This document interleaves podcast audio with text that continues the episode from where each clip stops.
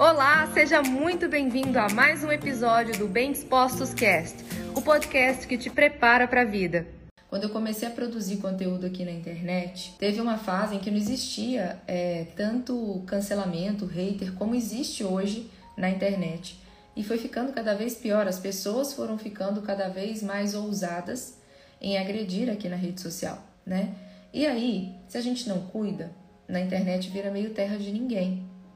E certa vez, eu me lembro quando eu comecei a ter receio de como as pessoas, ao ler determinado assunto que eu criei, algum conteúdo, de como as pessoas iriam agir e se elas começassem a comentar, fazendo críticas, como eu iria me sentir. Eu me lembro quando começou a acontecer as primeiras críticas. Quando você recebe críticas, primeiro quer dizer que você se posicionou. Você disse de que lado você está. Você não ficou em cima do muro para agradar todo mundo. Então, quando eu me posicionei e comecei a produzir conteúdo que expressasse de verdade a minha opinião, sem medo, sem receio do que as pessoas iriam falar, eu comecei a sentir os efeitos de como é, era se posicionar. E eu me recordo de uma vez ter levado isso para conversar na minha terapia sobre como era desagradável quando na melhor das intenções eu criava algum conteúdo e aí eu recebia ali vários agradecimentos, várias pessoas agradecendo pelo conteúdo que foi gerado, pelo impacto que aquilo ali causou, e vinha uma pessoa e fazia algum tipo de crítica. E aí uma coisa que foi nessa ocasião foi falado comigo, eu guardei para sempre foi o seguinte: quando você dá mais atenção e sente, né, mais pela crítica que você recebeu, é para essa pessoa que você está criando conteúdo. É como se essa pessoa importasse. Sendo que quando você senta para elaborar um conteúdo e você gasta o seu tempo, a sua energia, e você pensa com todo carinho, com todo cuidado no que você vai fazer, não é para essas pessoas que você está fazendo, mas na hora que elas vêm e comentam, é como se fosse para elas que importasse.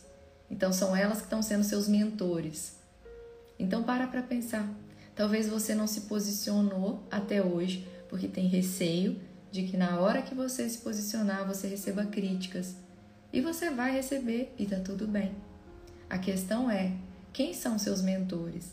Quem são as pessoas para quem realmente importa? Aquelas que vão ser gratas e que vão ter a vida delas melhoradas a partir daquilo que você deu seu tempo, sua vida e sua energia para falar para elas, ou aquelas pessoas que vão, independente de como você falar, do que você falar, elas vão criticar. Não tem jeito de fazer alguém gostar de você ou do que você escreveu, ou do conteúdo que você gerou, só porque você tem a intenção de fazer isso. Não tem como. Quem gosta, gosta, quem não gosta, não gosta. E quem não gosta, você pode mudar o timbre da voz, a cor do cabelo, pode mudar a roupa que você veste. Não adianta. Não tem como fazer as pessoas gostarem de você quando elas não gostarem. Se você até hoje ficou com receio de, ao se posicionar, ser criticada, não quer ser criticada, esquece. É impossível não receber críticas. É impossível agradar todo mundo. Ah, Lídia, mas eu não gosto de gerar conflitos. Gente, tudo acontece a partir de conflito e conflito não tem que ser coisas ruins apenas. Conflitos quer dizer que houve alguma coisa entre você e uma outra pessoa, alguma situação que precisou fazer ajustes. E todo ajuste que você precisa fazer, isso, um dos maiores lugares onde a gente faz ajuste o tempo todo, é, por exemplo, dentro de um relacionamento, dentro de um casamento, é exatamente esses ajustes que fazem você e o seu cônjuge crescerem. É exatamente esses ajustes que fazem esses conflitos, esses. E quando eu falo conflito, não entenda como briga esses pontos aonde vocês precisam conversar, se alinhar, eles não são negativos. São pontos aonde você cresce, seu cônjuge cresce.